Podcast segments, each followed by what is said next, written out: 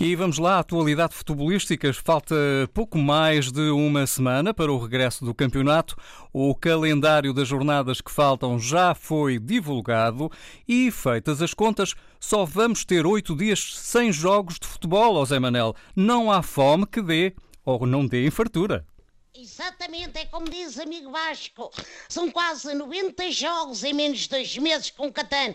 Isto dá uma média de uma catrefada de jogos numa infinidade de dias. Para o adepto vai ser Natal dia sim, dia sim. É como se afinal tivesse havido campeonato da Europa. Eu confesso que já cortei nos hidratos para aguentar a barrigada. Ah, ah, pois é, meu amigo. Não são só os jogadores que têm de treinar, não é? Os adeptos também. No nosso caso, mais ao nível do fortalecimento fortalecimento da nádega para o nosso sim senhor aguentar tantos dias alapados no sofá e também da dilatação estomacal para fazer a cama umas boas toneladas de tramosos regados com umas minisitas. A Liga reabre com o Portimonense Gil Vicente e depois o Famalicão joga contra o Porto. Aconselho os famalicenses a equiparem-se com máscara, viseira e até escafandro.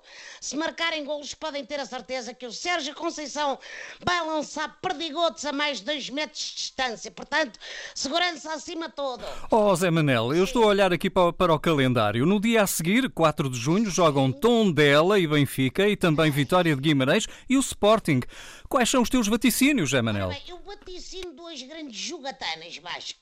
Entre Guimarães e Sporting, não sei quem vai sair com mais pontos, mas sei que as 185 pessoas permitidas no estádio vão sair com um check-up completo e as receitas todas passadas, porque Frederico Barandas agora é mais médico do que presidente do clube. Até saiu um artigo no New York Times, Belatou, a elogiar o altruísmo do homem e a dizer que nos hospitais foi reconhecido por doentes. Bom, e não só por doentes da bola.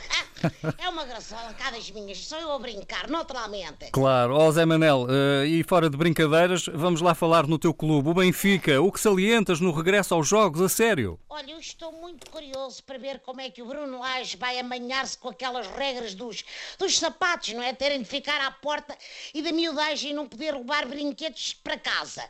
Com tanto puto que ele foi buscar para os reforços, o Mister tem de seguir é as regras da creche. Epá, eu hoje estou realmente um prato de Oh, Zé Manel. Sim. É, entretanto, noutra liga, a Liga de Futebol, também recomeçam, ou recomeçaram jogos, Sim. mas de caráter mais político. É fatal como o destino. Recomeça o campeonato, recomeçam logo as trocas de galhardetes, não é? O Pedro Proença está de saída da Liga de Futebol. O pessoal chateou-se porque ele escreveu uma carta ao Presidente da República a pedir a transmissão dos jogos em sinal aberto. Fez as coisas mal, pá. Toda a gente sabe que as questões complicadas são tratadas através de e-mails codificados. Isto é graçola minha operação toupeira, naturalmente. Eu estou imparável, como tu vês, Catano, mas fica alerta. Os jogos são em canais pagos, mas isso não é desculpa para irem para os cafés e sociedades recreativas fazer ajuntamentos e voltarem a espalhar é Covid.